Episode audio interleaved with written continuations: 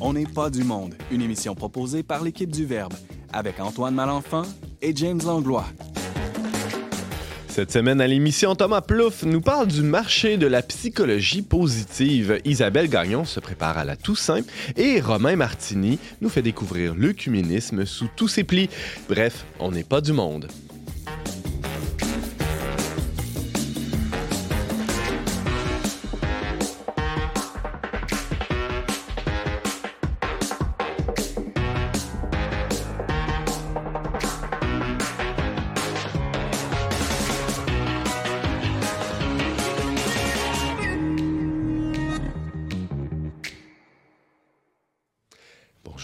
Bienvenue à votre magazine Foi et Culture. Ici Antoine Malenfant en compagnie du très positif James Langlois. Bonjour James. Euh, c'est écrit heureux, là, Antoine, sur la feuille de route.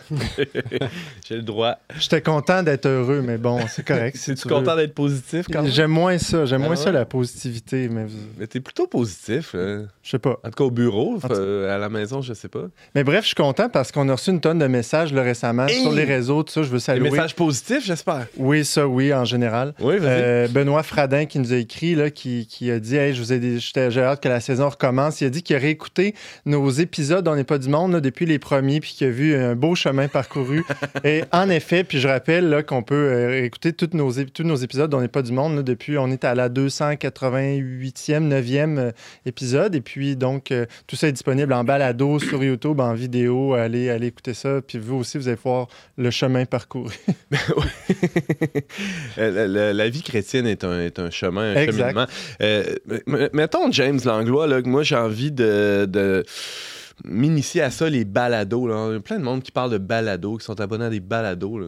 Ça serait quoi une façon simple là, de- de- d'intégrer cet univers? Ben, si vous avez un téléphone intelligent, guillemets, ben, vous avez euh, soit une application balado là, sur l'iPhone ou il y en a sur les Android, il y en a une aussi. C'est tout simple. c'est- Ça vient en général là, déjà avec le téléphone. Google Play. Ouais, c'est ça, Google Play. Vous allez là-dessus, puis là, vous tapez On n'est pas du monde. Il y a, l'émission qui va sortir avec tous les épisodes. Ouais, C'est c'est aussi simple que ça. Wow! Euh, on a de la belle visite aujourd'hui à l'émission. Ben, par qui commencer? Tiens, Romain, ça fait Salut. longtemps. Salut, Romain. Ouais, je suis vraiment content d'être de retour. Ouais, ça fait un Mm. bout, ouais. euh. On est vraiment ravis Hmm. de, de t'accueillir. On n'est pas du monde pour parler d'œcuménisme. Exactement, parce qu'on approche de la fête de la Réforme, qui est le 31 octobre, c'est la semaine prochaine, dans le fond. Donc c'est un bon moment pour parler euh, d'œcuménisme, euh, Mhm. je trouve. Génial. Euh, on a euh, aussi à l'émission Thomas Plouffe. Bonjour. Allô, Antoine. Tu euh, nous parles encore du bonheur. Ben oui, ben en fait, on va découvrir les secrets du bonheur de James aujourd'hui. C'est lui qui va faire la chronique. oui, oui. Je ça. tout vous révéler. Oui. Ah, a très hâte d'entendre ça. Ça va être en tout début d'émission. Bienvenue, Thomas. Et on a la joie aussi d'accueillir Isabelle. Bonjour, Isabelle Gagnon. Bonjour Antoine. Tu, euh, tu nous parles pas de Tolkien cette semaine. Non, non, non. Je vous parle de la fête Assez de la... polémique, ça Oui, c'est trop polémique. Je, je touche plus à ce sujet-là. Euh, je vais parler de la fête de la Toussaint Mm. et un peu, euh, bon, pourquoi la fêter, comment la célébrer peut-être en famille un peu plus. Euh, très léger comme sujet, très agréable. Ah, génial. Alors, ce sera en deuxième segment. Merci à vous et à tout de suite.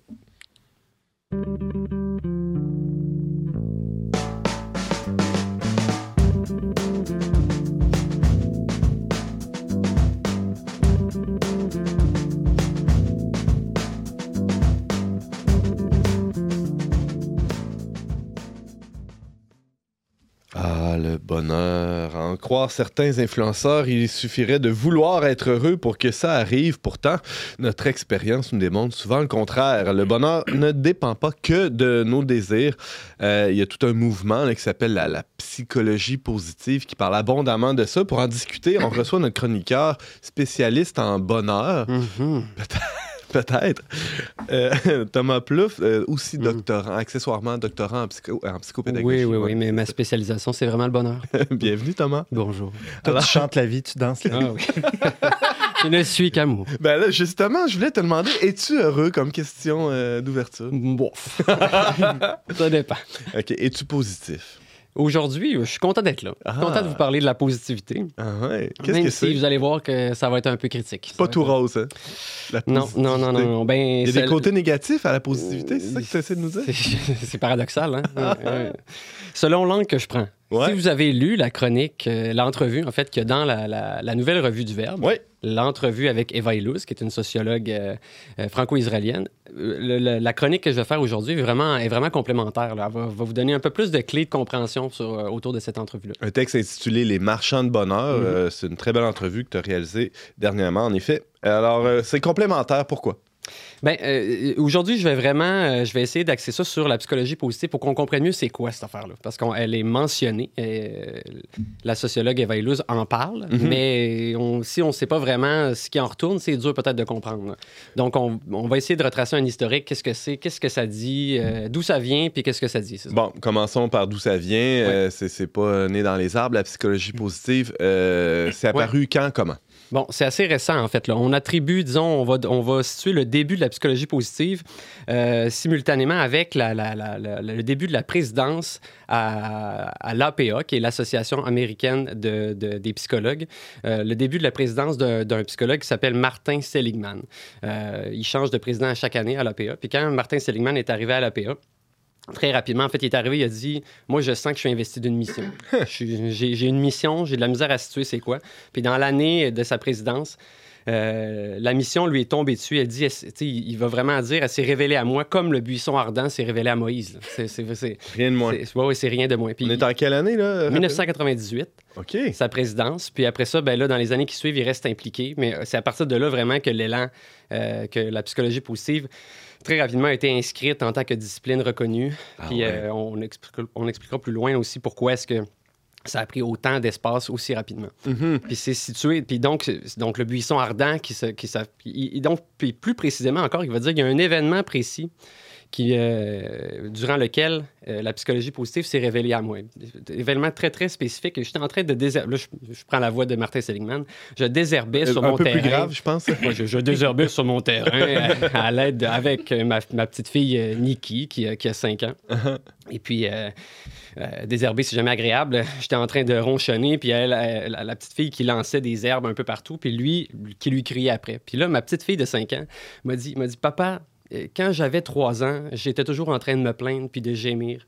Et, euh, mais depuis, je me suis, j'ai décidé d'arrêter de me plaindre. Et euh, ça a été la plus difficile décision de ma vie.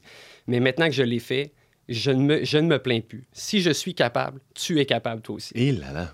Alors, c'est pas, c'est pas lui qui. C'est ça. C'est pas lui qui a fondé ça, euh, la psychologie Ah, positive. C'est plutôt sa fille. C'est littéralement, ça s'est révélé à lui. Puis là, il y a eu cette révélation-là est descendue en lui. Puis il s'est dit, ça y est.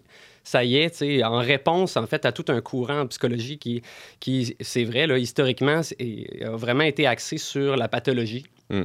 Sur les problématiques, sur la, la maladie. On en partait fait. des blessures, des, des, des, des bobos. là. On s'intéresse à- Mhm. à, l'être humain à travers ses par le, le- le prisme de ses pathologies, mais il, s'est dit, mais c'est limitant.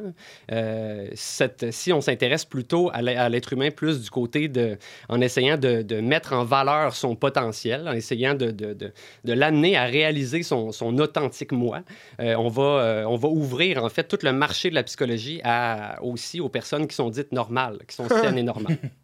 Ça, c'est intéressant. C'est un tournant majeur. Euh, Thomas Plouffe, on parle de psychologie positive depuis quelques minutes déjà. Tout le monde a une idée là, à peu près de ce que c'est. là, euh, Quand on veut, on peut. Des choses comme ça. Euh, Plus précisément, là, de quoi on parle quand on parle de psychologie positive, Thomas Plouffe? Bon, d'abord, petite nuance, la psychologie positive, ce n'est pas ou pas que de la pensée positive ou de euh, l'autosuggestion Mm. qu'on peut voir des fois dans certains films là, où qu'on euh, se regarder dans le miroir puis se dire euh, t'es bon, t'es beau, t'es capable, t'es bon, t'es beau, t'es capable puis après ça je vais arriver à tout. là. Ça c'est on est vraiment plus dans la pensée positive. L'autosuggestion là, il y a eu un, un livre film qui a été fait qui s'appelait Le Secret là, euh, qui a été traduit et qui a fait le tour du monde qui était vraiment autour de cette idée là qui était l'idée que si je pense vraiment que quelque chose va m'arriver, l'univers va me le donner. Tu sais, ça c'est l'autosuggestion. On lance ça dans l'univers, puis là, ça. Oui, on entend des, des relents de ça. Mais Mhm. la, psychologie, la, la psychologie positive, ce n'est pas ça, quoique on va trouver des éléments de ces éléments-là dans certains livres, mais c'est pas ça. C'est une, euh, c'est une approche qui, qui part des recherches qui sont dites empiriques, donc Ouais. part de la recherche, abondante, là, très, très abondante, euh, s'intéresse à des facteurs qui, euh, d'épanouissement et de réalisation du moi. Donc, autrement dit, on se demande quels sont les facteurs qui font en sorte que la personne va se réaliser. Puis on en identifie. Par exemple, là, dans les années 90, il y a eu un courant très, très fort autour de l'estime de soi. Supposément le facteur qui, qui permettait, euh, quand on le travaillait, de, de devenir pleinement heureux. Ensuite, on, on s'est intéressé beaucoup dans les dernières années à la résilience, la, la- la bienveillance, euh, l'autodétermination. L'idée de la psychologie positive, c'est quels sont ces facteurs-là?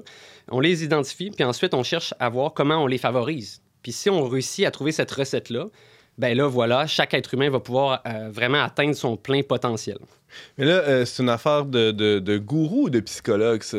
J'imagine que la ligne est mince. Il y a des psychologues qui doivent s'arracher les cheveux en voyant ça aller, euh, Ben, Thomas Plouffe. C'est intéressant, en fait, ce que tu dis. Dès le début, euh, dès le début, Seligman, qui est psychologue, est allé, euh, en fait, même malgré lui, a reçu vraiment un, un apport considérable en fond. dès qu'il a Ah ouais? annoncé, inscrit la psychologie positive comme une démarche, puis il en a parlé, il- les fonds sont arrivés à lui, là, quasiment tombés du ciel, notamment du côté de, de par le milieu de l'entrepreneuriat, le- les, les- les managers et le, le- tout le, mouvement, le milieu politique aussi, qui a donné à- beaucoup, beaucoup d'argent, qui voyait en fait dans la psychologie positive tout un, un moyen d'aller euh, d'aller toucher des gens ou une population euh, qui, qui était plus difficile à atteindre. Fait que, donc, suite à ça, lui, euh, avec cet argent-là, a mis en place vraiment des fondations qui ont permis de produire un immense corpus de recherche. Là, on parle de milliers de recherches qui tournent autour de la psychologie positive, euh, qui sont supposées venir à coup de, de, de données, comme je disais tantôt, empiriques, venir peser sur l'idée que ce sont ça les facteurs, puis il faut les favoriser, et ainsi de suite. Donc, c'est Uh-huh. scientifique, entre guillemets, c'est scientifique.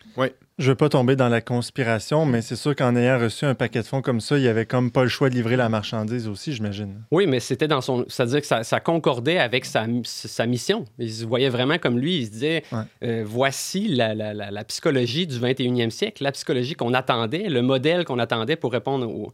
Fait que, donc, c'est une approche qui a levé des fonds, mais c'est une approche qui, en parallèle aussi, qui a généré énormément d'argent. Notamment parce qu'elle a été récupérée par des, des, euh, des experts, euh, des, des experts du, du manager, justement, ou des experts qu'on dit en- dans, le, dans, dans- parfois dans le livre euh, qu'on appelle les experts du self-help, de l'auto-réalisation, euh, de la croissance personnelle, des experts qui, durant les années, depuis la- les années 50, et en- euh, travaillaient, mais un peu en solo, puis il leur manquait comme un corpus de connaissances sur lequel ils pouvaient s'appuyer, puis dire, voilà, vous voyez, la preuve est là. Puis des instituts de recherche, puis des- Exactement. des espèces d'institutions qui venaient euh, cautionner leur, leur démarche. C'est ça. Fait qu'il y a vraiment, on- il y a vraiment eu une alliance entre, si on veut, les, les- c'est ça, tous les, les, les, coachs, là, les coachs de la croissance personnelle et la, la psychologie positive. C'est un mariage parfait dans les années 2000 où est-ce que tout ce mouvement-là a récupéré la psychologie positive. Fait que là, aujourd'hui, c'est pour ça qu'on a peut-être, on a souvent des amalgames. Hmm. On a, euh, ces gens-là vont utiliser un peu. euh, euh, des gens, par exemple, qui donnaient des conférences depuis les années 70 euh, sur des thèmes qui ressemblaient, puis là, qui vont récupérer certains éléments de la psychologie positive pour appuyer leur, leur conférence, pour qu'ils puissent, euh, euh, pour les justifier finalement. Alors aujourd'hui, on se retrouve avec une industrie, tu dirais, de la, de la psychologie positive? Oh oui, c'est- une industrie qui génère énormément de sous. Là, qui, euh, on parle, aux États-Unis, on parle de 13 milliards, je pense, annuels. là. Obama. Et, et, euh, qui est particulièrement, qui est très en croissance et fait intéressant encore plus chez les jeunes, qui sont de plus Ah en ouais. plus, plus euh, qui sont encore plus euh, enclins à dépenser. Euh, il y a tout un champ là, au niveau des, des applications sur les applications de téléphone intelligent là, qui viennent. Euh, qui sont des produits permettant de, euh, de, de- de- de nourrir nos facteurs d'autodétermination. là. Donc, ça touche beaucoup, de plus en plus les jeunes. Tu as dit un peu tantôt ce que c'est pas là, la, la psychologie posi- positive, mais résilience, ça, ça en est, ça, de la psychologie positive? Ben, C'est-à-dire que les concepts même ne sont pas de la psychologie positive. La psychologie positive, puis ça va peut-être amener vers l'élément que je voulais amener ensuite, c'est c'est vraiment un... Son objectif premier, c'est euh, c'est la recherche du bonheur comme un but ultime dans l'existence. C'est l'idée, là, on pourrait dire, euh, de la psychologie positive, c'est l'idée que notre but, euh, notre but dans la vie, c'est d'être heureux. Et, donc, pour y arriver, on pourrait dire qu'il y a trois postulats. Chacun est maître de son bonheur. Hmm. Euh, si tu veux être heureux, tu peux l'être, comme euh, si on, on se fie à notre... euh, Eva, Eva Illouz dit dans l'entrevue qu'elle t'a accordé qu'on est tous des petits entrepreneurs de, no- de Ouais, notre moi, des de- de- entrepreneurs de, du moi. de notre bonheur Ouais. personnel. Ouais. C'est le bonheur, à- c'est ça, vu par, vu par l'individu. Et il s'enseigne, il s'apprend comme une technique, le bonheur. Après ça, le, le- le deuxième postulat, c'est vraiment l'idée que il faut, donc pour être heureux, il faut se détourner de tout ce qui est négatif, de toute pensée négative, de la misère psychique. Euh, puis le troisième, les circonstances ou tout ce qui est extérieur à moi ont peu d'influence sur le bonheur et même une quantité négligeable. On parle de peut-être 5 à 10 euh, d'in- d'influence sur le bonheur. Essentiellement, 90 c'est des éléments que je peux contrôler moi. Euh, fait que, donc, c'est ça. Le- le- la Là, je psychologie... pense aux gens, excuse, euh, excuse-moi de Oui, oui, mais là, je pense aux gens qui sont sous les bombes et les missiles en Ukraine, puis Ben, c'est- si ben, tu leur ouais, disais ça, je enfin, Ouais, je sais pas toi, mais oui, le...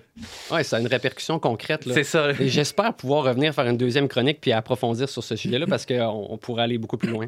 Mais concrètement, ça. On va te réinviter, inquiète pas. Ah, C'était tellement bon. Ah, je sais.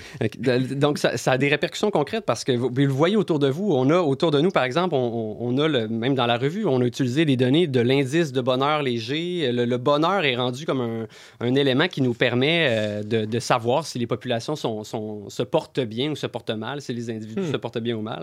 Euh, les entreprises, maintenant, il y en a plusieurs qui, qui vont avoir des experts, des, des superviseurs du bonheur qui vont se promener, dire ça va, t'es-tu de bonne humeur, comment tu vas, t'es-tu correct, Euh, c'est quoi ton thermomètre, t'es où sur ton thermomètre du bonheur euh, aujourd'hui? Euh, On a il faut ça pas au tu- verbe, un, Faudrait, faudrait. J'espère que non.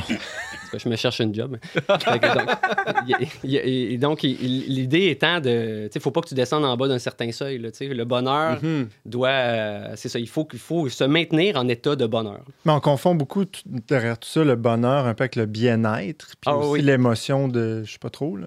Oui, oui, tout à fait. Ben, oui, exactement. Le bonheur, en fait, euh, leur manière d'évaluer le bonheur, puis on trouve entre autres là, tu sais, un très beau paradoxe de ça. là. La manière d'évaluer le bonheur fait en sorte qu'on a une mesure là, tu sais, qui nous permet de dire, par exemple, que euh, on peut comparer les pays entre eux, là, le bonheur euh, national brut, là, qui nous permet entre autres d'affirmer que aux trois premiers rangs, ou je pense dans les cinq premiers rangs, on a les pays scandinaves, qui sont les pays dits les plus heureux. Mais euh, il y a un paradoxe important à ça, parce que c'est aussi les pays où il y a le taux de suicide le plus élevé sur la planète. Donc, euh, ça permet de voir que le bonheur tel que mesuré, ce n'est pas le bonheur. Ce qu'on mesure, c'est une idée du bonheur, c'est une conception du bonheur. Puis, euh, donc, on ne peut pas comparer les pays entre eux. Si le bonheur, la mesure, elle est relative, on ne peut pas comparer des mesures relatives entre elles. Rapidement, Isabelle. Moi, je trouve ça vraiment intéressant. Je trouve que c'est très euh, tentant d'embarquer là-dedans, mais c'est comme désordonné. Il manque un, un équilibre ou une source extérieure, genre Dieu, pour comme amener ça vers le haut. euh, c'est, mais c'est, c'est, vrai- c'est vraiment... euh, c'est un phénomène global. C'est partout, partout. Oui, oui, oui, tout à fait. Puis ça, si je reviens, on pourra voir parce que il y a, il y a- il y a vraiment toute l'influence du néolibéralisme puis de l'individualisme en- ambiant qui fait en sorte que tout ça, effectivement, descend uniquement dans l'échelle de l'individu. Tout ça, on, on en vient à le porter comme un fardeau individuel, puis c'est là où c'est un enjeu majeur. Oui, parce qu'il y a des, comme dit Isabelle, il y a des bonnes intuitions. hein, puis euh, c'est Ben, Saint, c'est Paul vrai qui- qu'on- c'est Saint Paul qui dit arrêtez de chialer là, Ouais. quand il écrit des fois aux Corinthiens. Ou fait. Soyez pas. dans l'action de grâce. Ouais, c'est ça. Puis il faut arrêter de voir tout le temps le négatif. là. Exactement. c'est- pas complètement euh, idiot là, de penser comme ça, mais euh, peut-être que peut-être qu'il manque quelque chose. Oui, oui, oui, tout à fait. Bon, ben Thomas, merci. C'est tout le temps qu'on avait. Euh, As-tu un livre à nous, euh, nous suggérer sur la question? Ben, je veux dire, si vous pouvez regarder en complément, vous pouvez lire le livre, le livre euh, Apicratie, qui, qui a été écrit par Eva Illouz et Edgar Cabana, qui, qui est vraiment un complément qui va vous permettre d'aller plus loin. Aux éditions première partie. Euh, non, Euh, premier, parallèle. Premier parallèle, ouais. Premier parallèle, Apicratie d'Eva Illouz et Edgar Cabana. Merci Thomas Plouffe. Et on va te réinviter euh, pour euh, continuer la discussion, là, parler des, des, euh, des liens avec le libéralisme et le néolibéralisme. Thomas Plouffe, je rappelle que tu es doctorant en psychopédagogie et chroniqueur régulier à On n'est pas du monde. Merci encore d'avoir été avec nous. Avec plaisir. Restez avec nous. Après la pause musicale, Isabelle Gagnon nous parle d'une fête aussi importante que sous-estimée.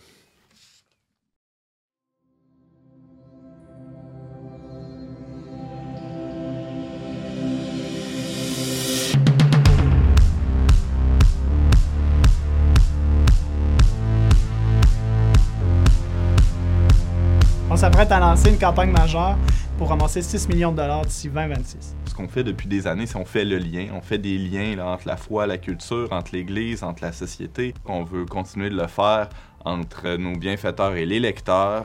Notre objectif, c'est de rejoindre 1 million de personnes par année d'ici 2026. Avec les fonds recueillis, on a l'intention de maximiser notre déploiement. On veut rayonner encore plus. On produit déjà des contenus de qualité. On veut qu'ils rejoignent encore plus de gens.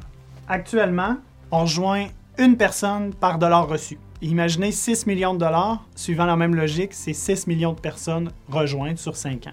Aussi, en levant un montant comme celui-là, ça nous permet d'avoir une certaine vision à long terme. Donc, nos projets, on peut les planifier, on peut les organiser dans le temps, on peut mettre les ressources nécessaires pour y arriver. C'est d'avoir un lieu où on peut travailler euh, dans des conditions euh, optimales. Euh, avec euh, des studios. Euh, bon, ici c'est bien, là, on est à l'aise, tout ça, mais euh, vous voyez pas derrière la caméra, ils sont tout pognés dans un pied carré. Il y a toutes sortes de souffrances dans le monde aujourd'hui. Mais une souffrance qui est peut-être oubliée ou dont on prend moins soin, c'est la souffrance spirituelle. Les gens cherchent un sens à leur vie.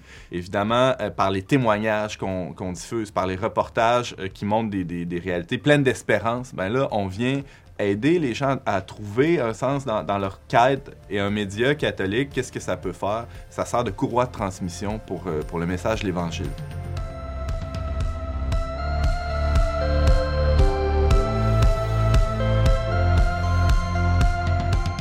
Chaque automne apparaissent dans les magasins à grande surface une abondance d'objets qui rivalisent de mauvais goût. Cercueils en plastique, Frankenstein gonflables, guirlandes de chauves-souris, nommez-les toutes. Euh, comment échapper à cette ambiance saisonnière? Pour répondre à cette question et à bien d'autres, la chroniqueuse Isabelle Gagnon nous fait l'honneur de sa présence. Bonjour. Bonjour Antoine. Alors Isabelle, euh, il y a les grincheux qui aiment pas Noël, il y a d'autres sortes de grincheux qui aiment pas l'Halloween, j'en suis.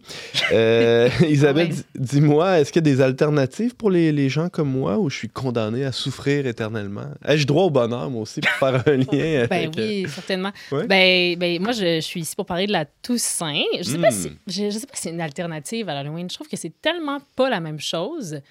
Je veux dire, Halloween, ça vient de la Toussaint, c'est All Hallows Eve, donc la veille de la Toussaint.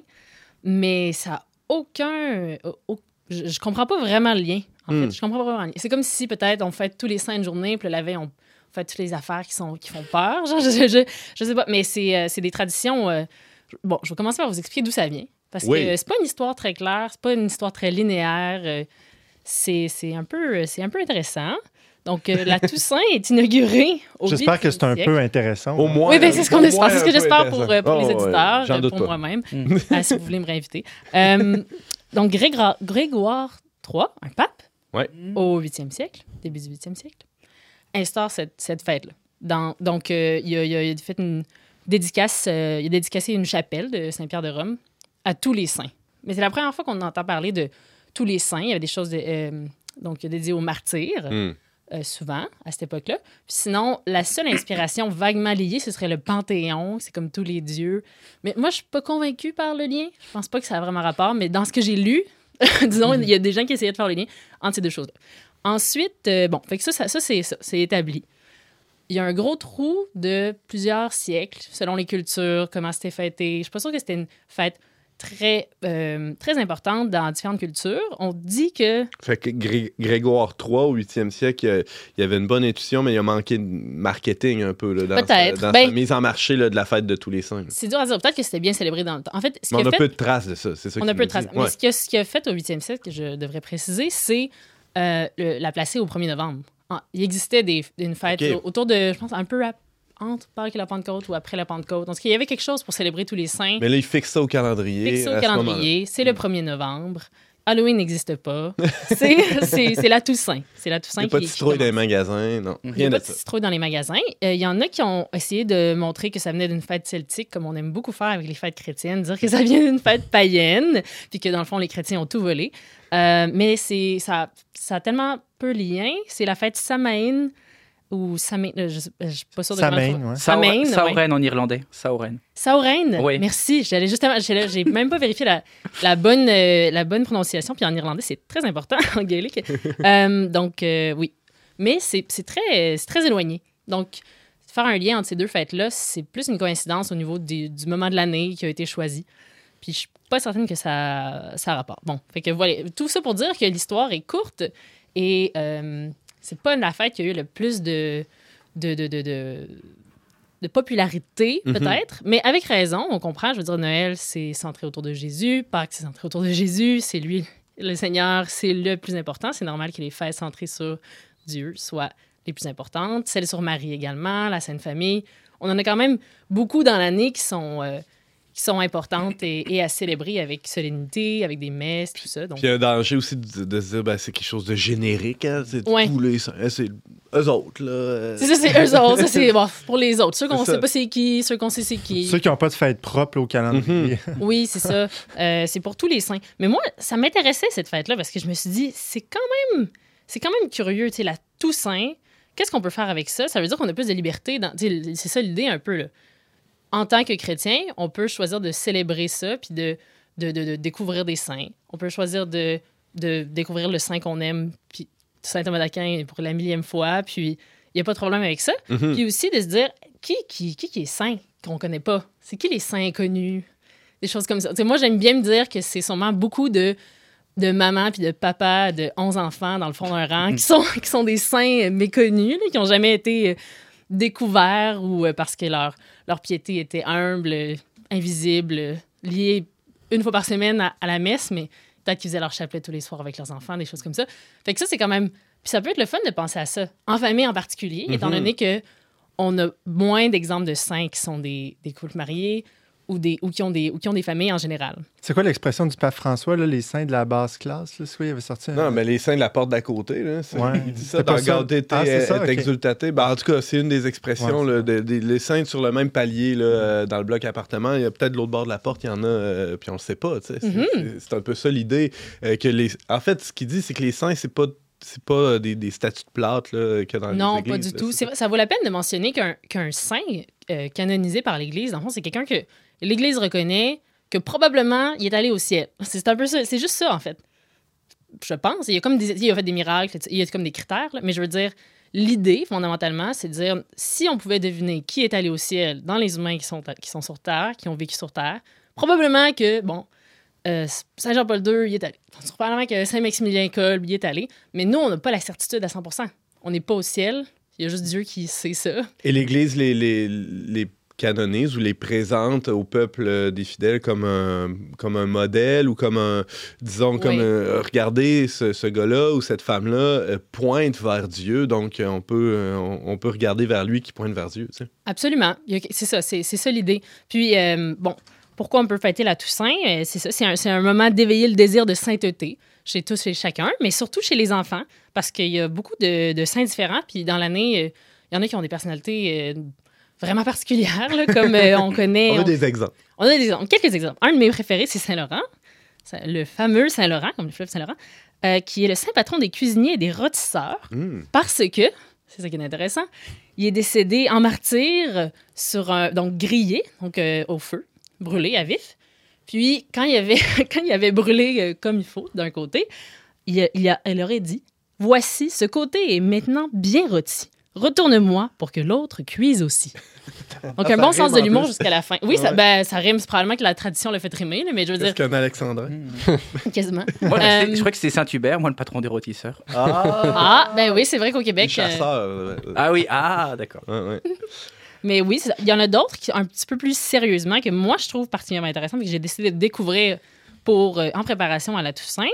Euh, ben, Saint-Jean Bosco, qui est en fait euh, le saint patron des prestigi- prestidigitateurs. Je vais y arriver. Prestidigitateurs, euh, ceux qui font de la magie. Ouais. Parce qu'il était très habile au jeu de magie. Mais c'est- il n'est pas juste intéressant pour ça. C'est quelqu'un qui, était, qui avait été accusé de fomenter la révolution avec les jeunes. Euh, je ne sais pas si vous saviez ça sur Saint-Jean-Bosco, parce qu'il euh, il éduquait les, les délinquants, les, bon, des, des- des jeunes un peu euh, bon, qui faisaient du trouble, parce qu'il se disait faut les éduquer, puis ils méritent d'être éduqués. Mhm. Son slogan, c'était, paraît-il, euh, donc prévenir plutôt que réprimer.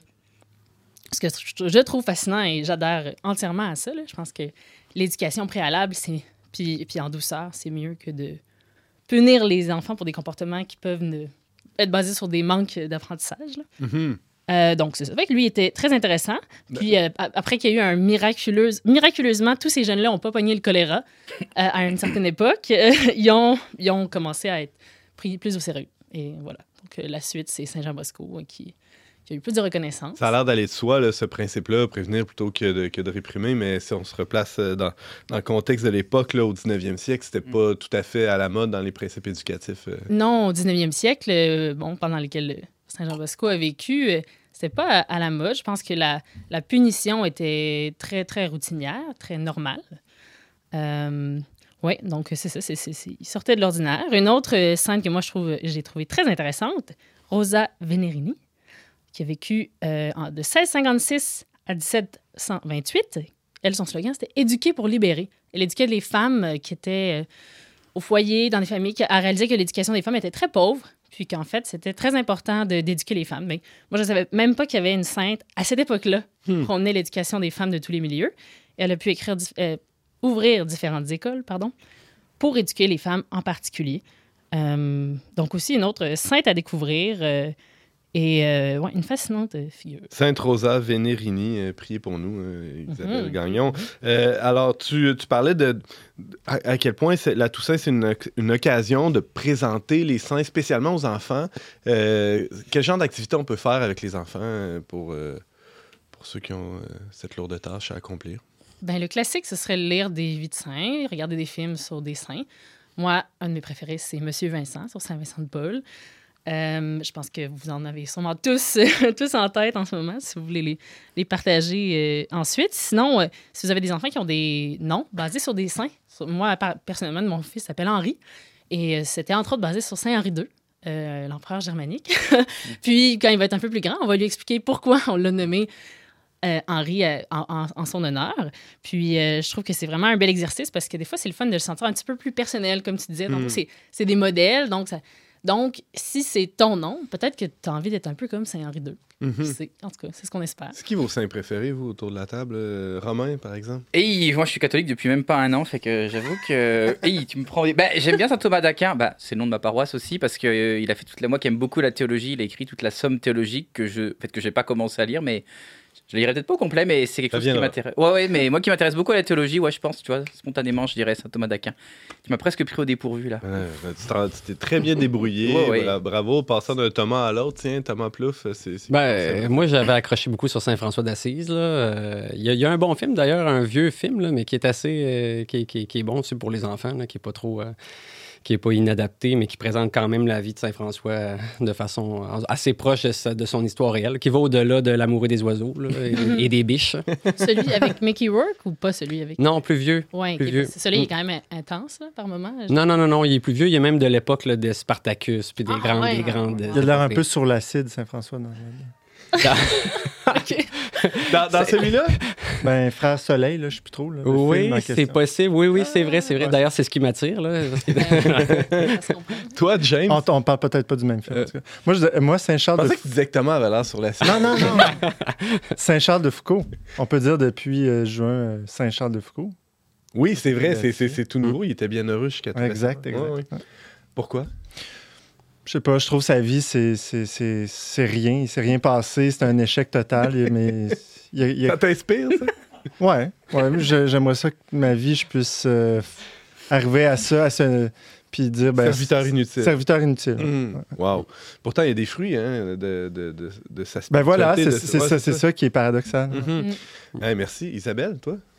Euh, moi, j'aurais de la difficulté à choisir. J'ai tendance à dire Saint-Thomas d'Aquin, moi aussi, parce que, mais pas parce que c'est un grand intellectuel, mais aussi parce que c'est un rebelle qui a comme fui le, le- ce que ses parents voulaient pour lui, c'est-à-dire de genre être la- à la tête d'une abbaye, ce qui est comme vraiment euh, conservateur. Puis lui il voulait être un dominicain, ce qui est vraiment rebelle. Mhm. Tenez-le bien. Fait que les jeunes, là, c'est très Ah ouais, rebelle à l'époque, ben oui. C'est mal commode, ouais. Puis il a écrit des super de belles prières, des beaux chants. C'est vraiment un, un être très, euh, très impressionnant de tous les points de vue. Sinon, Saint-Augustin aussi, parce que lui aussi, c'est un, un- un rebelle, euh, un bad boy euh, de l'Église catholique, mais euh, qui est devenu euh, une grande figure euh, parmi les saints. Donc ça, ça, ça m'encourage. Saint Thomas a quand même eu une vie plus tranquille que lui avant de Oui, non, ça rentrer vrai. dans la religion. On va se le dire. C'est pas le même type de rebelle. Non, ça c'est sûr. Isabelle, il nous reste une petite minute. là. Euh, Il y, a- il y a une autre fête aussi euh, dans, dans ces jours-ci qu'on fête. On fête tous les défunts. C'est quoi le rapport entre les deux fêtes? Oui, ben c'est. Ça en, ça en a peut-être moins. Des fois, c'est confus. En fait, les gens vont mêler la fête des défunts avec la Toussaint. Ils vont comme fêter les défunts le jour de la Toussaint. Bah, en France, c'est ce qu'on fait. En, en France, la Toussaint est un jour férié, je pense, dans d'autres pays d'Europe aussi. Puis c'est drôle, on fête les morts. Et j'ai appris assez tardivement qu'en fait, non, c'est la Toussaint. la- Les morts, c'est le 2 novembre, c'est ça? Exactement. Puis c'est pas correct de fêter tous les morts le 1er novembre. Enfin, non, mais je veux dire, si vous avez un mononcle grognon qui est décédé en maudissant les cieux, là, fêtez-le pas à la Toussaint. là. Attendez le lendemain, le 2 novembre, puis vous pouvez prier pour lui, mais pas à la fête de la Toussaint. C'est tout. là, vous priez pour euh, bon, toutes les figures qui sont, qui sont en effet réellement saints, mais qu'on le sait ou qu'on le sait pas, euh, le 1er novembre. Puis après ça, le 2 novembre, ben, c'est le temps de prier pour tout le monde. Puis euh, voilà, vous pouvez prendre un guess là, si vous vous dites à ce gars-là, il est probablement saint, je vais prier pour lui le 1er novembre. ça, ça c'est d'autres choses. C'est pas péché. pas péché hein. Non, non, non, non. Isabelle Gagnon, merci beaucoup de nous avoir appris tout ça sur la fête de la Toussaint. Euh, tout ça sur la fête de la Toussaint, c'est Et pas- c'est bon, c'est bon. pas mal. Hein? Ouais, je vous influence, je suis content, je suis Ah content. ouais, Ouais, ouais, c'est bon. paye, ouais. Alors, euh, on peut te lire et euh, t'entendre régulièrement On n'est pas du monde. Merci d'avoir été avec nous aujourd'hui. Ça m'a fait plaisir. Alors, on fait une petite pause musicale et après, euh, Romain dessine des ponts au-dessus des rivières qui divisent les chrétiens. Oh, Eh c'est bien oui. dit, oui. Eh oui, c'est vrai.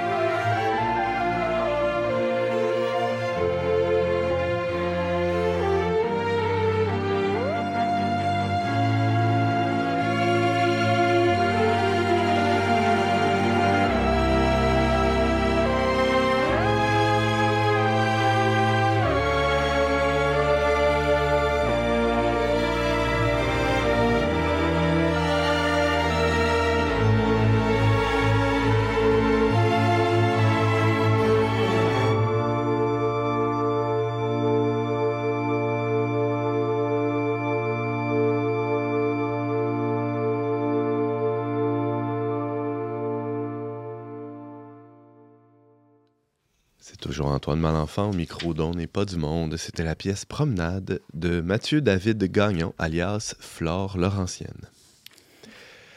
Le 11 octobre dernier, l'Église fêtait le 60e anniversaire de l'ouverture du Concile Vatican II. Parmi les innovations de ce concile, Mm.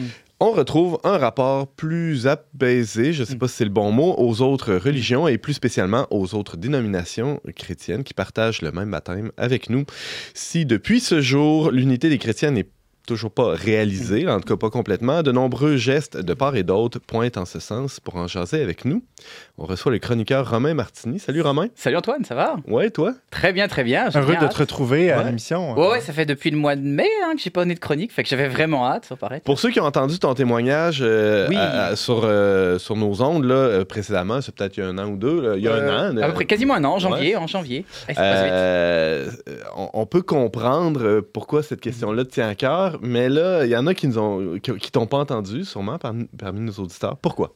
Euh, oui, c'est qu'en fait, moi, bah, déjà, j'ai grandi comme euh, athée, et quand je suis venu à la foi chrétienne, c'est d'abord comme protestant. J'ai été baptisé comme adulte le 13 janvier 2013, donc j'étais à l'église luthérienne, après, là j'étais aux États-Unis, après à Québec, j'étais à l'église réformée, donc toujours protestant plus calviniste. Je suis- J'ai commencé à aller à Saint-Thomas d'Aquin, donc catholique, mais je n'étais pas encore prêt à faire le saut. Fait que j'ai refait un entre-deux. Je suis retourné à oh, Oh. à l'église luthérienne et j'ai fini après un long cheminement de grande réflexion. Donc je vous renvoie à ma chronique que j'ai faite au Verbe pour plus de détails. Après un long cheminement, j'ai fini par rejoindre l'église catholique le 31 octobre dernier. Ça fait presque un an. Et euh, le Seigneur a plein d'humour. Ouais, bah, le jour de Et surtout le jour de la fête de la Réforme. Le Seigneur a plein d'humour. Le jour de la Réforme protestante, moi je devenais catholique. Fascinant. Euh, bon, euh, le- le- le- je le disais un peu en introduction, là, on, on sait qu'il y a plusieurs dénominations.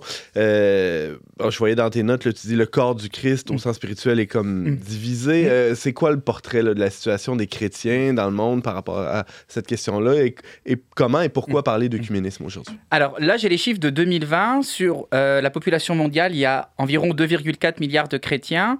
Il y en a un peu plus de la moitié qui sont catholiques, donc 1,3 milliard, 270 millions d'orthodoxes et 800 millions de protestants. Je sens que le terme protestant, je l'aimais pas trop quand j'étais protestant, puis je l'aime toujours pas trop maintenant parce que c'est une mosaïque. Ça euh, rejoint de nombreuses sensibilités. Mais bon, il faut Parmi, lesquels, parmi lesquels il y a les luthériens qui sont les premiers et les calvinistes, les protestants, les premiers protestants historiques. Après, il y a eu les baptistes qui, par exemple, ne baptisaient que les adultes. Après, plus récemment, il y a eu les pentecôtistes, les évangélistes, euh, les méthodistes. Puis j'en oublie, il y en a, il y en a énormément, oui. Parce qu'on le rappelle, le protestant est parce qu'ils sont en protestation par rapport à l'autorité euh, du pape. entre autres. Exactement, oui. Ils ont un point commun de rejeter l'autorité de l'Église euh, catholique. Euh, mais après, il y a des différences entre les confessions protestantes, mais il y a aussi des points communs entre ces confessions, enfin, bon, les, les cinq solas, etc. Enfin, on pourra revenir. euh, Mhm. On pourra en par- ça, ferait, ça pourrait faire une chronique complète. Ça a été quoi les conséquences là, de, de ces, ces divisions-là sépa- ces séparations-là? Il y a eu bon, le, le- le- le grand schisme hein, autour de l'an 1000 euh, euh, qui, a- qui a séparé l'Église d'Orient avec l'Église de- D'Occident. ensuite, bon, il y, a, il y a eu la réforme Mm. euh, au 16e siècle. Qu'est-ce que ça a eu comme conséquence? Alors, il y a eu des conséquences spirituelles, comme je disais, le, le corps du Christ qui est blessé, Ouais. meurtri. On parlait des saintes euh, dans la, la chronique précédente. La communion des saints est clairement mise à mal. Et chez Chirures n'ont pas été seulement spirituelles, elles, il y a eu des conséquences temporelles euh, concrètes. Il y a eu beaucoup de violences interconfessionnelles, surtout en Europe, entre le 16e et le 17e siècle, aussi tous les puritains qui ont quitté l'Angleterre. Et c'est pas juste une, de l'histoire ancienne, parce que très récemment, il y a eu des violences interconfessionnelles en, en Irlande du Nord. Donc, l'Irlande du Nord, c'est la partie de l'Irlande qui est encore euh, je vais dire aux mains des Britanniques, sous contrôle britannique. voilà, bon, j'ai essayé de pas prendre de parti pris. Euh, et je me souviens quand j'étais à l'école et qu'on me parlait de l'Irlande du Nord, j'avais une prof d'anglais qui disait mais non, mais ça c'est pas un conflit religieux, c'est un conflit politique. C'est des Irlandais euh, républicains qui veulent que toute l'Irlande soit réunifiée et de l'autre côté des unionistes britanniques qui veulent rester sous le giron du Royaume-Uni. C'est pas du tout religieux. Puis là, je suis allé en Irlande du Nord, j'ai des amis qui habitent, euh, j'étais en Irlande l'été passé, enfin cet été là, et je suis allé en Irlande du Nord, j'ai des amis qui habitent à Belfast, et aussi quand j'étais, euh, parce que j'ai suivi des cours d'ir- d'irlandais, et j'ai rencontré là-bas quelqu'un d'Irlande du Nord, et elle m'a dit littéralement pendant l'époque des troubles où il y avait des violences, elle m'a dit en anglais, je vais traduire, We Catholics were not treated like men. Donc je traduis, nous les catholiques n'étions pas traités comme des êtres humains. Elle disait pas nous les Irlandais ou nous les républicains. Elle disait We Catholics. Donc c'est un conflit très compliqué, on pourrait faire une chronique complète là-dessus, à la fois politique et religieux, mais le côté spirituel et, et, euh, le- le- les différences confessionnelles ont joué un rôle dans ce conflit. Là, depuis les accords du Vendredi Saint, le conflit est terminé, mais on sent qu'il y a une petite tension latente. Moi, j'étais à Belfast, il y a des murs de les murs de séparation entre quartiers catholiques et protestants sont toujours là. Puis c'est plus haut que la porte Saint-Jean à côté de ça. Le mur de Donald Trump, il fait petit joueur à côté. Ah, pour vrai? Oui, oui. On, a une descendante euh. Non, moi, je suis irlandaise de naissance, mais pas Ah, descendante. Mes parents sont québécois. Non, mais c'est une nuance euh, plutôt importante. Pardon? De fait, c'est, je trouve ça fascinant que quelqu'un ose dire que c'est un conflit purement politique. C'est vrai que le politique se mêle, se confond au religieux en Irlande, là, mais c'est très religieux. Moi, j'ai rencontré beaucoup de gens qui étaient impliqués là-dedans, puis que c'était dangereux. Puis si tu avais une plaque de Dublin en arrivant en, en Irlande du Nord pendant longtemps, là, tu te faisais vraiment regarder de travers. Moi, quand mes parents, ils voyageaient en Irlande du Nord, puis ils sortaient leur auto, puis là, on entendait leur accent québécois, mais ils disaient, ah, OK, ils arrêtaient de les regarder, puis passaient à autre chose. Mm. C'était très stressant d'aller en Irlande du Nord quand tu venais du- de la République euh, d'Irlande. Alors, euh, Romain, euh, on parlait des, des- des conséquences, euh, disons, temporelles là, de ces divisions-là, les guerres de Mm. religion qu'il y a eu euh, durant les derniers siècles. On l'a évoqué un peu, mais il y a eu des conséquences spirituelles assez profondes aussi Bah oui, qui, parce qui- qui perdurent, bien Oui, parce évidemment. que on, on est tous des frères et sœurs en, en Christ, ça l'Église catholique le reconnaît depuis Vatican II, Ouais. et on passe on dé- beaucoup trop de temps et on dépense beaucoup trop d'énergie à se chicaner entre frères et sœurs, puis tout le monde le sait, il n'y a rien de pire que les chicanes de famille, à se disputer sur ce qui nous divise, à justement blesser ce corps du, du Christ, à vouloir montrer qu'on a raison, puis même entre protestants, tu vois des vidéos où ils vont passer une minute à parler de Jésus et cinq minutes à démonter l'autre pasteur. Puis ça, c'est pas moi qui le dis, c'est un pasteur protestant qui dit ça dans une vidéo. On, Alors- on- on le fait entre catholiques aussi. Et on peut le faire entre euh, catholiques, ah ouais, entre ah bon. tradis, oui, Mhm. c'est vrai, on peut le faire entre catholiques aussi, tu as, bien raison. Mhm. Au lieu de d'évangéliser, de faire œuvre de charité et euh, finalement de suivre le commandement du Christ qui nous appelle à l'unité. Que tout soit un comme toi, Père, tu es en moi et moi en toi. Que aussi soit un en nous afin que le monde croit que tu m'as envoyé. C'est Jean 17, 21. Donc c'est le Christ nous appelle vraiment tous les chrétiens à l'unité. Puis c'est ça la définition de l'œcuménisme. C'est un mouvement qui préconise l'union de toutes les églises chrétiennes en une seule. Et là-dessus, quand j'étais en Irlande du Nord, j'ai vu un beau message d'unité en visitant une petite exposition à l'hôtel de ville à de Belfast. La traduction est libre. Il y avait, euh, alors c'était anonyme le témoignage, mais ça vient clairement de quelqu'un de catholique qui disait Je veux que mes enfants comprennent que les catholiques et les protestants sont tous les mêmes. Nous saignons de la même manière, nous pleurons. Mes sentiments sont les mêmes que ceux de la rue Shankill. La rue Shankill, c'est une rue du quartier protestant euh, à Belfast. Comment euh, s'assurer que ce, désir-là d'unité ne soit pas un vœu pieux, euh, Oui, faut- Martini? faut faire attention effectivement et pas tomber dans le piège de se dire bon ben tout se vaut, on n'a qu'à s'entendre sur le plus petit dénominateur commun à toutes les églises et on va rejeter tout ce qui nous divise et comme ça on aura une seule église en tant qu'institution. Ça, ça serait une très mauvaise idée pour deux raisons. Bon déjà, il y aurait de toute façon d'autres divisions qui apparaîtraient, donc ça ne durerait qu'un temps. Il y aurait toujours un point de discorde, etc. Quelqu'un qui à un moment donné dirait ouais mais telle affaire finalement je suis pas d'accord, moi mon interprétation de l'écriture euh, c'est ça, etc. Puis surtout L'unité ne doit pas se faire au détriment de la vérité. Donc, c'est comme toujours, Dieu est parfaitement amour et justice. On n'arrivera jamais à avoir cet équilibre parfait, mais on doit toujours avoir ces deux pôles en tête, l'amour et la justice. Donc, par amour, on doit aimer nos frères et sœurs euh, chrétiens dans la foi et vice-versa. Mais d'un autre côté, on peut pas, ce désir d'amour ne doit pas nous amener à rejeter complètement la vérité, euh, la justice. Puis il y avait un temps où c'était l'inverse, on n'avait faisait pas du tout de preuve d'amour envers nos frères et sœurs protestants ou catholiques. Euh, là, c'était juste tout le monde pensait qu'il avait raison et il fallait tuer l'autre ou le convertir. Donc, que de la justice, ça devient de la tyrannie, mais que de l'amour, ça devient de l'anarchie, c'est pas bon euh, non plus. Donc, l'œcuménisme, c'est pas nier, cacher les différences, les balayer sous le tapis, c'est de voir qu'est-ce qu'on peut faire ensemble malgré ces différences. Et il y a plein de choses qu'on peut faire ensemble. Allons-y, il y a des initiatives qui Ah, fonctionnent. oui, il y a eu par exemple la traduction œcuménique biblique, donc ça, ça date de La 1975 fameuse TOB. La fameuse TOB, qui a été réalisée par des chrétiens de différentes confessions. Il y avait des catholiques, des protestants, des orthodoxes. Puis moi, vous voyez, quand je suis devenu catholique, la Bible que j'ai demandée, c'était, c'est pas la Bible de Jérusalem, c'est la TOB, parce que vu mon parcours de foi, je ne pouvais pas voir d'autres livres que la TOB. Ça reflétait bien mon parcours, pardon, euh, de, de foi que j'ai mentionné tantôt. Qu'est-ce a- qu'il y a comme différence euh, de la TOB entre, la- entre la TOB et la, Bi- la Bible de Jérusalem? Je- euh? Ben, rapidement, la Bible de Jérusalem, c'est une Bible de spécialistes. Là, c'est décrit d'une manière très littéraire. C'est basé aussi- sur des, des études euh, bibliques là, à Jérusalem comme telles, sur certains manuscrits. Euh, la Tob, c'est une approche euh, aussi dans, le, le- dans le- le- la traduction qui est beaucoup plus œcuménique, Mm. C'est ça. justement. là, Mm. euh, Mais elle est reconnue, les, les deux sont reconnus par l'Église catholique. hein. La Ouais, TOB, l'ai lu à la bibliothèque de saint Thomas d'Aquin, hein, je vous rassure. hein, c'est une, Ouh. Elle est tout à fait. euh, C'est un prêtre qui me l'a donné. Euh, Il y a aussi, le, suite à Vatican II, le rapprochement entre catholiques et orthodoxes qui a été initié par euh, Paul Après le décès de Jean XXIII.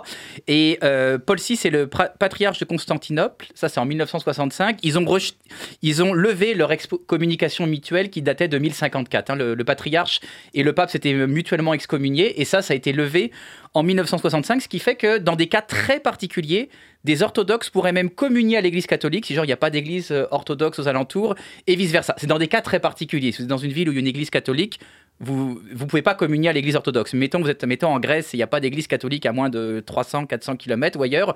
Dans un cas exceptionnel, on pourrait comme catholique communier à l'église orthodoxe. Pour respirer avec les deux poumons de l'Église, hein, disait-il euh, Ou- Paul VI. Ah, ça se pourrait, oui, c'est belle très beau comme image. ouais, Wow. C'était vraiment un très bon pape pour le dialogue interreligieux. C'était le premier pape à aller en Israël. Bon, ça serait un, un autre sujet. Euh, puis, ça, ça a amené une connaissance euh, ré- réciproque, fraternelle. D'ailleurs, il y a certaines pistes que je cite qui sont dans le catéchisme de l'Église euh, catholique. Ça vient pas tout de mes observations. Et euh, par exemple, à saint Thomas d'Aquin, l'ancien curé, Père Brice Protigeant, était entré en contact avec le pasteur de l'Église réformée Saint-Marc, où j'avais été, le pasteur Bernard, pour mieux connaître, pour que mutuellement ils sachent mieux ce qui se passe dans les deux églises. Pasteur Bernard était venu d'ailleurs à Saint Thomas à une messe et il avait fait distribuer, il avait euh, fourni des, Nouveaux Testaments pour que Père Brice, c'est un des vœux de Père Brice, que les paroissiens lisent plus la parole. Il y a aussi la déclaration commune sur la justification entre luthériens et catholiques qui date de 1999 et qui a été élargie ensuite à d'autres confessions euh, qui déclarent Nous confessons ensemble que la personne humaine est pour son salut entièrement dépendante de la grâce salvifique de Dieu. Évidemment, il y a des interprétations différentes d'une église à l'autre, mais je trouve ça beau qu'il y ait une euh, déclaration commune. Et ça, ça montre que il y a des choses qui nous divisent, mais que ce qui nous rassemble est plus grand que ce qui nous divise. Et pour dire à quel point la, communion se fait euh, parfois, lorsqu'il l'anniversaire des 500 ans de la Réforme à Québec, le premier partenaire financier du concert, j'étais surpris à l'époque, j'ai commencé à cheminer vers l'Église catholique, et j'ai vu premier partenaire financier, diocèse catholique de Québec, et il y avait un mot du cardinal Gérald Cyprien Lacroix dans le pamphlet du concert. Fait que je trouvais ça vraiment très très beau. Et de même, il y a une collaboration entre chrétiens de différentes confessions dans différents domaines qui sont au service des humains. Ça peut être la charité, l'aide humanitaire. Euh, il y a des positions. Je me souviens, mon ancien pasteur protestant euh, luthérien me disait, tiens, avec les catholiques sur les grands sujets de société, on est d'accord, nous les luthériens catholiques, sur le- la vision de la famille, etc. On, Mhm. on est tous d'accord, oui. James? D'ailleurs, il y a chaque année la semaine de prière pour l'unité des chrétiens. Là, la- ça va être le 18 au 25 janvier 2023. Et je pense à cette occasion-là, j'ai déjà vu une photo du cardinal Lacroix, Mm. notre archevêque de Québec, Mm. qui était réuni avec d'autres euh, euh, dirigeants des autres églises, euh, des autres confessions Mm. chrétiennes, autour d'une croix et qui priaient là, les bras dans les bras en cercle autour. Ça, J'ai tou- toujours trouvé ça émouvant. Cette Ça, c'est toujours très émouvant. Oui, les prières, même si on n'est pas d'accord sur tout, on, peut dire, on a le Notre Père en commun et plein d'autres prières. Sur, pour faire une prière communique, tu vas pas prendre un Je vous salue Marie, on s'entend. Mais il y a plein de prières en commun qu'on peut faire. Il y a même des festivals en commun. Il y a, bah, évidemment, il y a Thésée en France, dans la même région, ma région où j'ai grandi, la Bourgogne. Il y a aussi euh, le Jesus Festival, festival groupes. Ouais, qui a commencé cette année. Et là, j'aime- j'aimerais vraiment y le congrès mission aussi, c'est en. Euh, Ouais, ouais, congrès mission. Congrès qui a eu mission, lieu c'est récemment. œcuménique, ça, c'est à Paris euh, récemment. Ouais, je pense à Paris, ouais.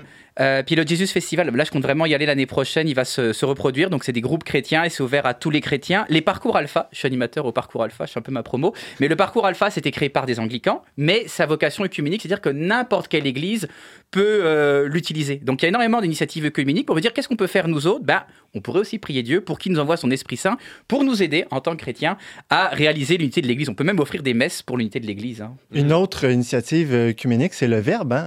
Oui. Parce que même si on se veut un média catholique, on a des frères et sœurs collaborateurs qui Mhm. sont évangéliques. On les salue. Oui, j'avais une- je me souviens, j'avais une chronique, puis à côté, il y avait, le, je pense, le directeur adjoint des églises baptistes du Québec, si ma, ma mémoire Ouais, ouais, euh, Jean-Christophe, est bonne. ouais. Ouais. Wow. Euh, conclusion? Alors, la conclusion, bon. La mauvaise nouvelle, c'est que l'unité, comme j'ai dit, l'unité ne peut pas se faire au détriment de la vérité, et la vérité pleine et entière, on l'aura au ciel. Donc, l'unité entre, en tout cas, catholiques et protestants, je ne pense pas, j'espère me tromper, qu'elle pourra se faire sur Terre. Entre catholiques et orthodoxes, honnêtement, j'y crois. Parce que c'était pas mal par coup d'orgueil, hein, le schisme. Puis il y a quelques différences, mais quand tu regardes, on a les mêmes sacrements. Genre, pour Marie, ils vont appeler ça la dormition au lieu de l'assomption, mais c'est un peu la même chose.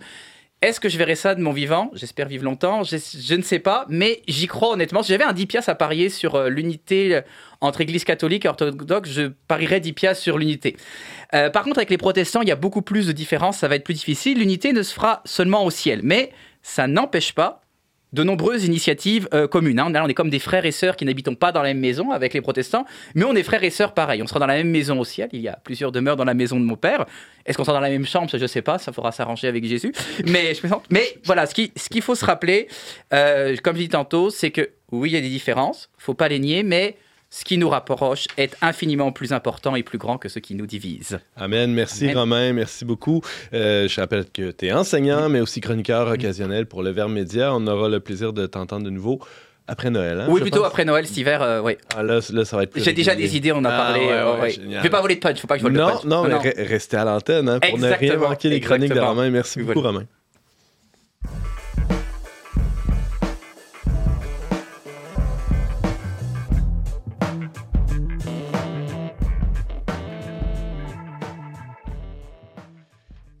C'est tout pour cette semaine, mais avant de se quitter, quelques suggestions culturelles. Commençons par Madame. Oui. Euh, donc, je vous suggère de regarder un podcast qui s'appelle Messy Family Podcast. C'est un couple catholique qui ont comme 9 ou 10 enfants aux États-Unis. Ça dure depuis quelques années.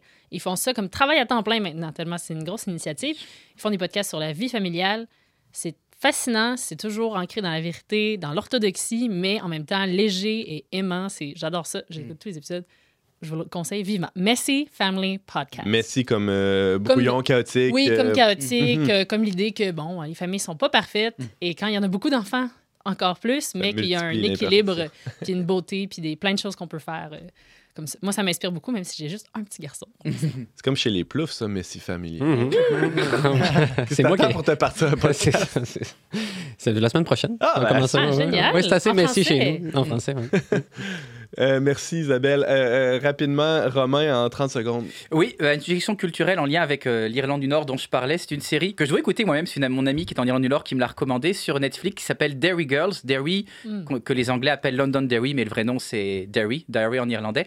Euh, c'est une ville qui est à la frontière entre les deux Irlandes, majoritairement catholique, où il y a eu beaucoup de violence pendant les troubles et ça parle de l'histoire d'écolières et il y a tout le contexte his- historique des Troubles euh, avec les violences interconfessionnelles qui démarrent en lien avec cette série. Donc je me la recommande pour l'écouter et je vous la recommande aussi. Et je salue mon amie Jessica qui m'a parlé de cette série Ah, et qui m'a hébergé en Irlande Tu l'as pas écouté? Non, ça, Moi, je l'ai regardé. C'est- très drôle. Oui, c'est pas orthodoxe catholique, par Oui, contre, mais c'est très drôle. Voilà, tu vois, je me dis qu'Isabelle devait la connaître là. Oui, oui. Fait que voilà, je me, je me prêche à moi-même. Ça, t'as dit, c'est sur Netflix. C'est sur Netflix, oui. OK. Merci Romain, merci à tous les collaborateurs euh, qui étaient présents aujourd'hui. Merci à James Langlois et à Marc-Antoine Baudette pour leur soutien euh, technique. Merci à la Fondation Lucien Labelle pour son soutien financier. Et merci à vous d'avoir été avec nous. Vous pouvez réécouter ou partager cette émission en tout temps via votre plateforme de balado-diffusion préférée. Pour tous les détails, visitez le traitdunionverbe.com baroblique radio. On se, retrouve, on se retrouve la semaine prochaine, même heure, même antenne, pour une autre émission dont n'est pas du monde.